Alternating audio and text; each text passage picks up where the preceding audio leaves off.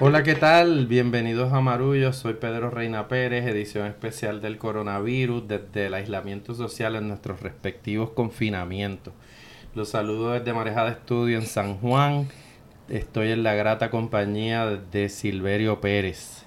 Saludos Pedro, acá en el confinamiento de Caimito en Río Piedra y aunque no está presente con nosotros, está en espíritu y en alegría Ana Teresa Toro que está en su segundo día de madre, eh, inaugurada como madre. Así que nuestros saludos y nuestros cariños para ella. Sí, sin duda, el gran Nicanor Lacen Toro es, un niño bello y, y esperamos que Ana Teresa Modesto y Nicanor estén en su casa pronto. Tenemos una invitada para este episodio de Marullo y un motivo de mucho orgullo para mí tenerla aquí. Se trata de la doctora Glorimar Ruiz Mercado, quien es puertorriqueña y directora de los programas de salud pública de Boston Medical Center, la ciudad de Boston. Para los que no lo conozcan, el BMC, como se le conoce, es el centro médico de la ciudad de Boston, eh, el que ofrece servicios a un montón de la población del estado. Está vinculado a la Universidad de Boston y al Estado también. Y ella está ahora mismo básicamente en la primera línea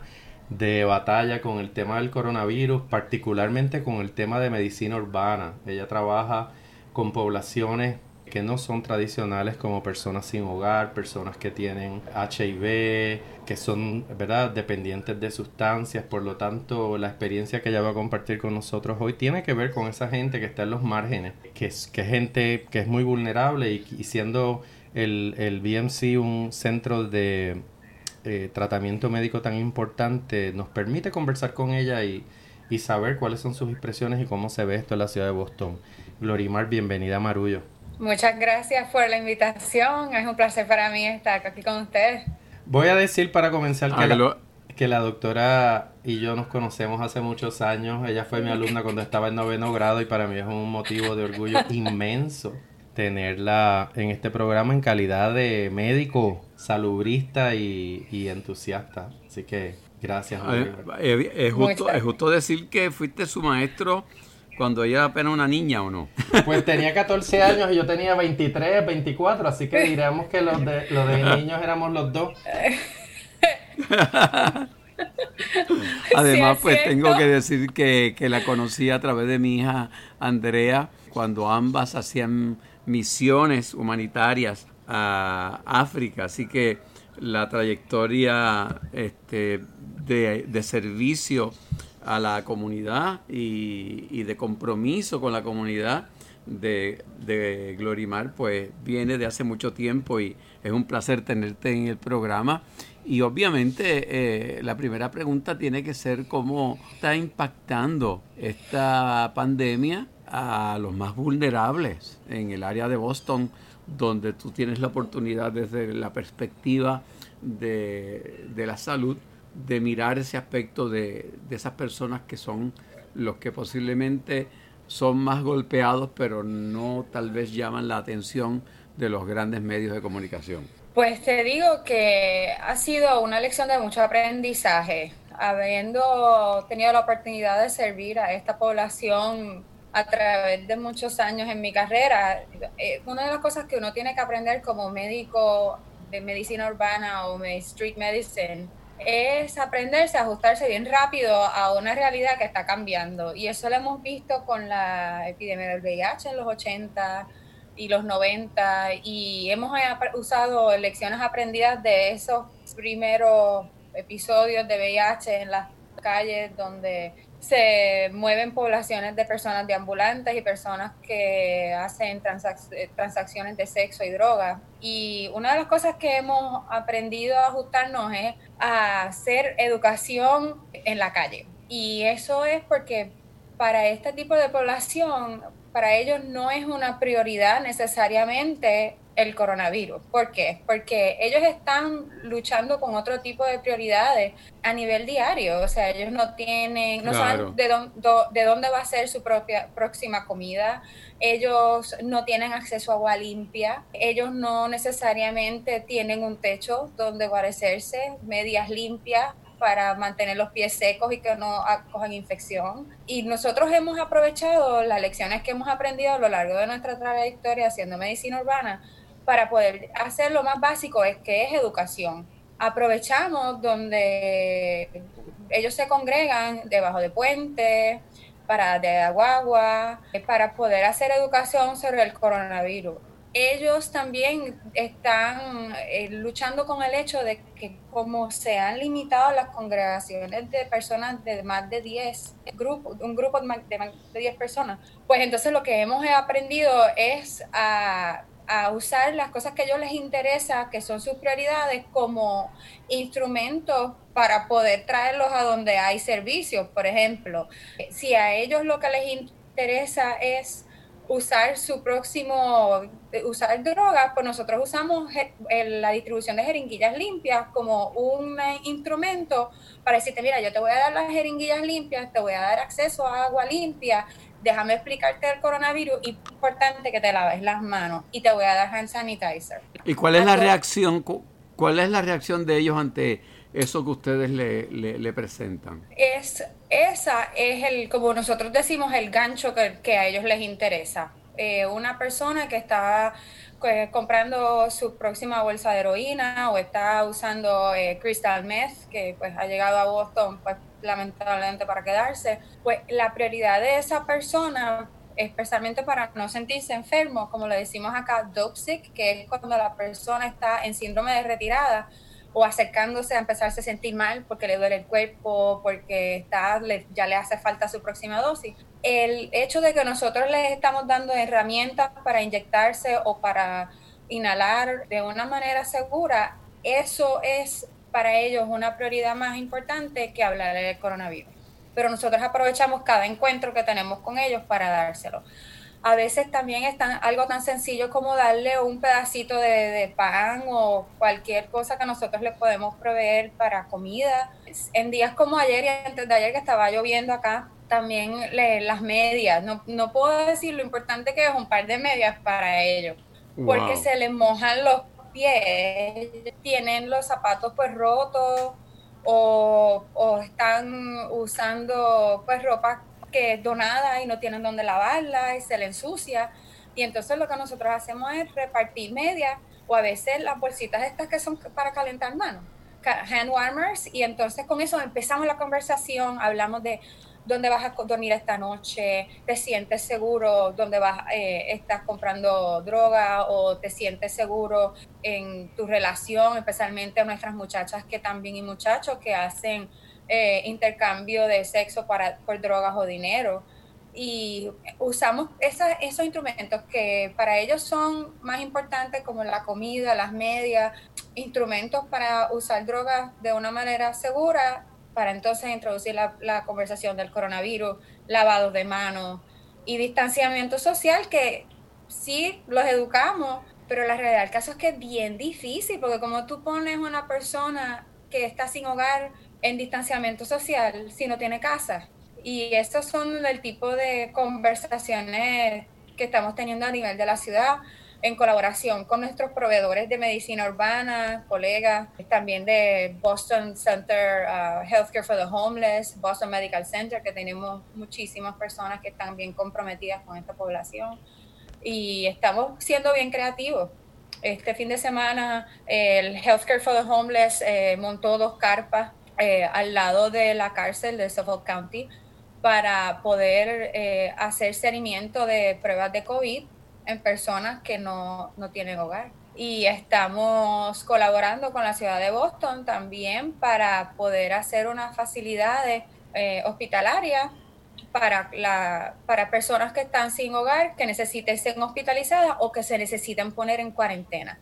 Así que estamos siendo bien, bien creativos, estamos usando carpas y estamos viendo qué facilidades se pueden usar en la ciudad para servir a esta población. Yo te tengo una pregunta, Glory. ¿Cuál es el estado de situación en Boston? Boston es una de las capitales médicas de Estados Unidos con una concentración muy grande de, eh, de universidades y en ese sentido es un lugar de privilegio. ¿Cuál es la situación en Boston? Pues finalmente llegaron las pruebas y estamos empezando a entender la inmensidad del problema. Boston y Massachusetts en general somos muy privilegiados porque tenemos muchos centros académicos y de investigación que están, están al, frente de toda esta respuesta. Tenemos uno de los laboratorios eh, a nivel nacional, nivel 4, donde actualmente nuestros colegas de Boston University Medical School están evaluando eh, virus vivo de coronavirus, están bregando con esto. Se han eh, redistribuido los recursos para dejar eh, muestras virológicas. Ahora todos los virus que se estaban estando en esto han por, su mayoría redirigido sus esfuerzos a estudiar COVID y esta cepa especial de coronavirus. Estamos haciendo todo lo que podamos y, y pero te digo que estamos empezando a ver la dimensión del problema anoche en la ciudad de Boston teníamos casi 2.000 casos confirmados, tenemos 15 muertes a nivel estatal y se están empezando a reportar los primeros casos de personal médico enfermos en los hospitales más grandes de la ciudad. Boston Medical Center, eh, Brigham and Women's, Mass General, todos los hospitales grandes ya han reportado empleados enfermos y eso pues sigue la tendencia que habíamos visto en otros países y en otros estados según se ha movido la epidemia. Es importante, me, parece que reacciono a lo que dice Lorimar en términos de que eh, estamos tan enfocados en lo que es el impacto del coronavirus a lo que es nuestra burbuja de vida, a lo que es la sociedad de lo que estamos en el área de los trabajos y, de, eh, y somos profesionales, pero de pronto la mirada que tú nos das es una mirada a, a ese sector de la población que, que, está apartado, a ese margen del que hemos estado hablando a través de toda nuestra serie de programas en esta ocasión. Y es impactante porque el acercamiento es distinto, eh, es, es algo totalmente fuera de lo que se discute en los medios de comunicación, etcétera. Y a mí me parece tan y tan necesario el que cobremos conciencia de que eso está ahí, al lado de nosotros. Nos toma eh, dos minutos salir en el carro y encontrarnos a un deambulante. Pasemos por Santurce en el caso de nosotros y veremos 6, 7, 8, 9, 10. Algunos de ellos posiblemente ni saben que ese mundo paralelo al de ellos está pensando en tienen otras preocupaciones y me parece que este podcast con tu contribución ayuda a que tengamos una, una visión mucho más amplia de este problema y, y que nos sensibilice a que existe un mundo paralelo al nuestro que tiene otras necesidades y del cual tenemos que estar conscientes.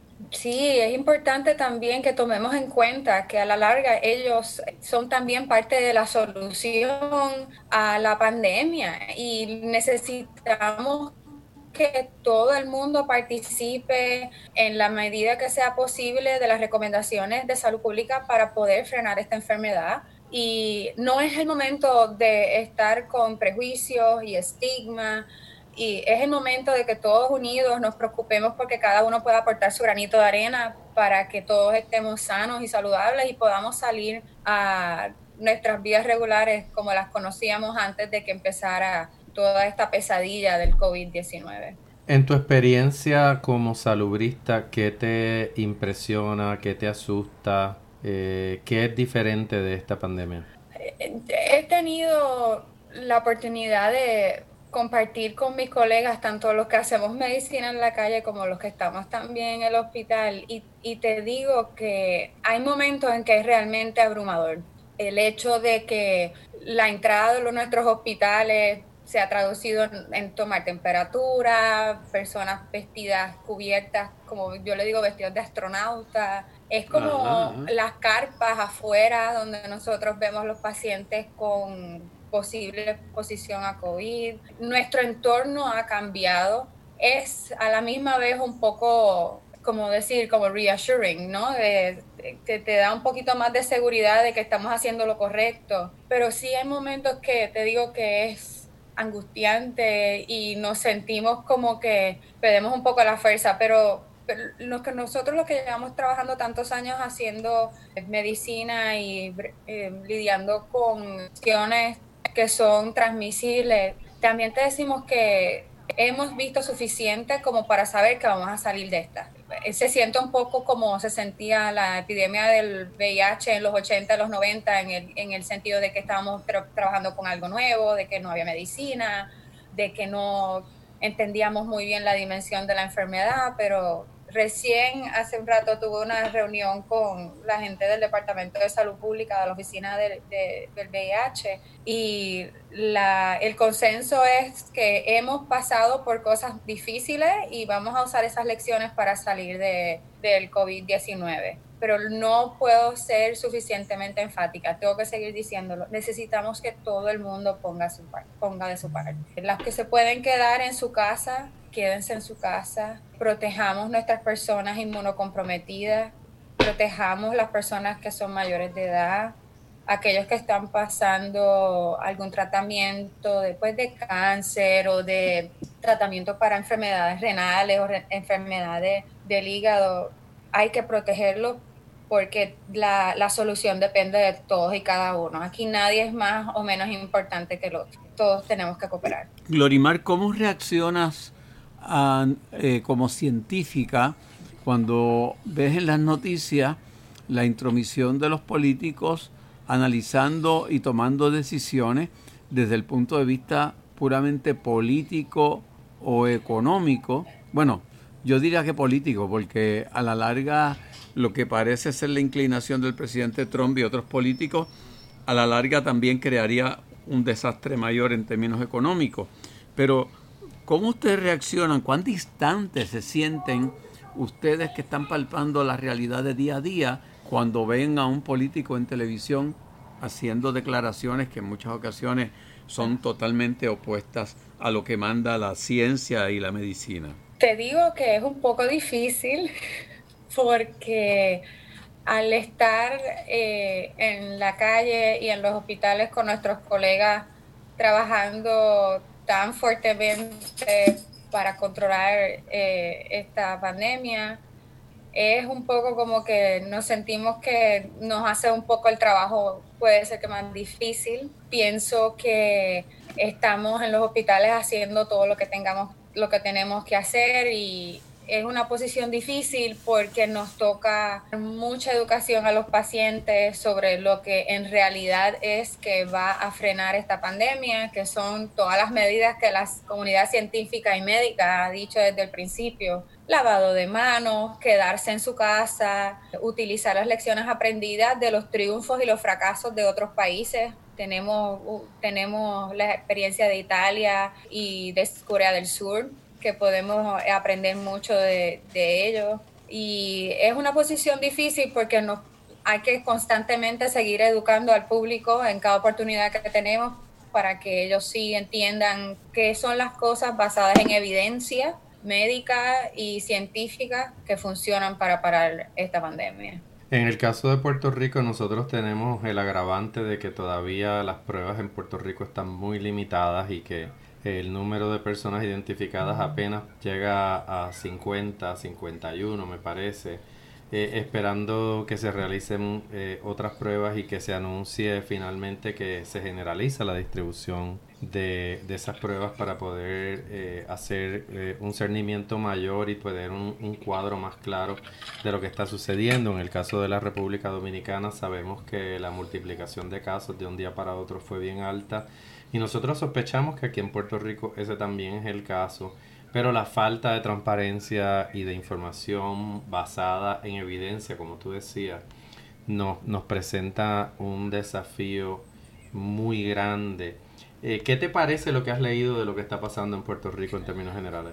Creo que es demasiado prematuro decir que la situación en Puerto Rico está bajo control. Y lo digo porque inclusive la experiencia de Boston en cuestión de 24 horas cambió grandemente una vez pudimos empezar a hacer las pruebas de laboratorio en nuestros propios hospitales. El equipo de Boston Medical Center de medicina de laboratorio ha hecho un trabajo excepcional y empezaron a hacer las pruebas de COVID esta semana en, en el hospital y, en, y eso con nuestros colegas de Mass General y Brigham y otros hospitales grandes en la ciudad.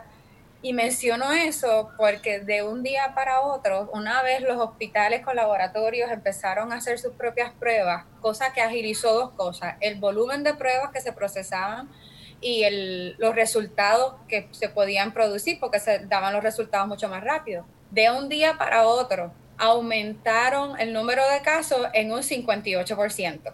Wow. Entonces, me temo que eso es como lo que está pasando en Puerto Rico con el agravante de que no hay laboratorios grandes que puedan hacer las pruebas necesarias para uno en realidad identificar la dimensión real de la pandemia que estamos viviendo porque le da una un sentido de seguridad falsa al pueblo, pero la realidad del caso es que no se están haciendo suficientemente pruebas para uno de verdad entender cuán enfermo estamos en Puerto Rico. Al levantarnos ayer por la mañana con la noticia de que los números de casos en Boston aumentaron en un 58%, el gobernador Baker inmediatamente extendió el hecho de que se cerraron las escuelas un mes más aquí, en Massachusetts, inmediatamente. Porque eso, todos sabemos que eso es lo que funciona. Seguir con el stay at home order o la orden de quedarse en la casa, mantener a los niños en las casas y tratar de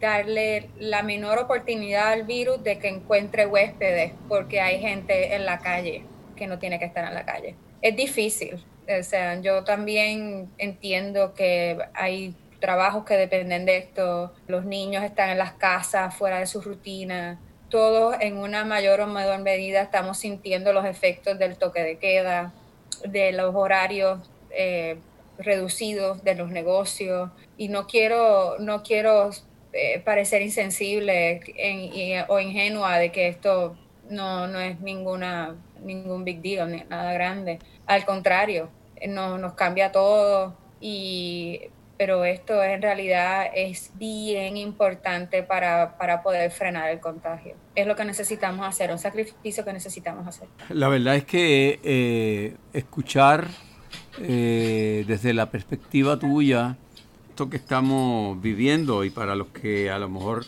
eh, nos sintonizan un poquito tarde, pues este, sería bueno recordarles que estamos comunicándonos nada más y nada menos que con, una persona que está ahí cercana a, lo que está sucediendo desde el punto de vista de la medicina y desde el punto de vista de la calle. Este Glorimal, pues es directora de, del BMC de Boston, ¿verdad? Que es el Medical Center, Boston Medical Center de la parte de eh, salud pública. Nos parece necesario escuchar más a los científicos y menos a los políticos. ¿No te parece, Pedro? Bueno, sin duda, en este momento nosotros vemos en los medios de comunicación una competencia entre discursos y, es imposible, ¿verdad?, eh, no, no ver a la gobernadora rodeada como la vimos ayer de batas blancas no, fue, y hoy. Fue hoy, fue hoy, perdón, que la vi rodeada de batas blancas. Cosa que me parece interesante. Y donde se, donde se repite el patrón que estamos viendo en Boston, en Boston, perdóname, en Washington, donde eh, los médicos cercanos a estos líderes políticos parece que saben que si no le lambes el ojo al político queda fuera del equipo y, se oye la misma frase, gracias a las medidas que ha tomado el presidente allá o la gobernadora acá, este, hemos logrado tal y tal y cual cosa.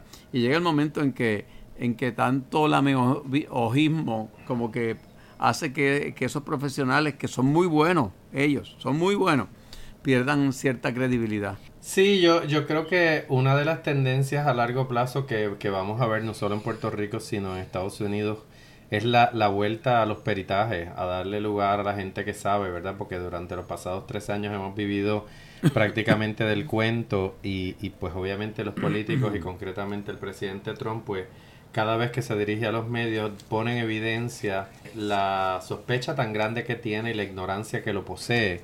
Entonces, eh, sabemos que en este momento la gente quiere saber de los expertos qué es lo que está pasando. Es una lástima que haya un conflicto de discurso porque, digamos, Trump quiere anunciar que para el domingo de Pascua todo va a estar normal, cuando escuchamos a, a Glorimar eh, hablar y ver cómo en realidad el problema todavía se está desplegando frente a nosotros, cómo podemos estar hablando de determinar si todavía se está armando el cuadro. Estamos empezando a dibujar el contorno del problema que estamos teniendo. En Puerto Rico todavía más atrasado que en Estados Unidos por las dificultades de tener laboratorios privados que releven al Departamento de Salud de lo que debe ser una tarea monumental de hacer los casos y también la resistencia oficial a hacer exámenes. Hemos visto cómo la alcaldesa de San Juan por lo menos ha creado un programa para que la gente vaya y se haga la prueba, pero las personas que a veces tienen síntomas y necesitan hacérselo aún con orden médica les resulta muy difícil. Así que yo espero que eso lo resolvamos pronto. Boston ya se anunció que hasta el 7 de mayo las escuelas permanecerían cerradas. Esa es una medida pues que obviamente impacta a todo el mundo, pero estamos viviendo tiempos inéditos en ese sentido y los políticos que no estén a la altura de este desafío, este pues evidentemente pagarán con su credibilidad. Hay que darle el beneficio a la gobernadora, que no es una de mis personas favoritas, pero es la gobernadora en este momento y es la persona que tiene las manos en las palancas del poder y creo que al haber nombrado un comité de expertos del recinto de ciencias médicas por lo menos le ganó credibilidad. le transfiere a esas personas al rector segundo Rodríguez y a otros médicos y, médicas que están en ese equipo la posibilidad de comunicarse con el pueblo entonces seguimos pendientes a todo esto. Ya estamos llegando al final del episodio. No sé si tiene algún otro comentario, Silverio, antes de despedirnos. Bueno, no, eh, agradecerle a Glorimar su participación en este podcast que yo estoy seguro que le va a dar una perspectiva muy distinta a la gente de otro lado, a otro ángulo de esta pandemia y desearle el mejor de los éxitos y nuestra solidaridad y agradecimiento por el trabajo que está haciendo. Algo que tú quieras agregar no, solamente eh, enviarle mi más cordial saludo en solidaridad y apoyo a los colegas en Puerto Rico que están atendiendo esta emergencia, a los colegas aquí en Massachusetts de la diáspora puertorriqueña. Seguimos poniendo el nombre de nuestra isla en alto, sirviendo a todos los que los necesiten y con nuestro corazón en nuestra isla y reciban nuestro amor y nuestro apoyo en estos tiempos tan difíciles para todos. Bueno, hemos tenido con pues nosotros a la doctora Glorimar Ruiz Mercado, directora de programas de salud pública del Boston Medical Center, mi querida exalumna eh, que me llena de orgullo tenerla aquí. Se me corta la voz porque me dan ganas de llorar. Denos like en Facebook. Estamos allí como Marullo en Instagram y en Twitter como arroba Marullo Media. Seguimos cogiendo el pulso a esto. Gracias, Glory, por tu Gracias a ustedes. Gracias, ha sido un placer. Gracias, Silverio, allá en Caimito. Gracias, querido hermano. Un abrazo bien grande. Un beso. Un abrazo bien grande. Eh, gracias desde Miramar se los envío y a Ana Teresa que todos los episodios en que no esté la vamos a nombrar y a Nicanor y a Modesto. Así que muchas gracias. Esto es Marullo. Marullo es un proyecto de Agora Cultural Architects. Las productoras ejecutivas son Elsa Mosquera Sterenberg y Beba Rivera. La gerente de desarrollo y contenido es Ángela Marí Sánchez. El diseño gráfico es de Lidimaria Ponte Tañón, la fotografía es de Javier del Valle, la música original de Guarionex Morales Matos y la locutora es Fabiola Méndez.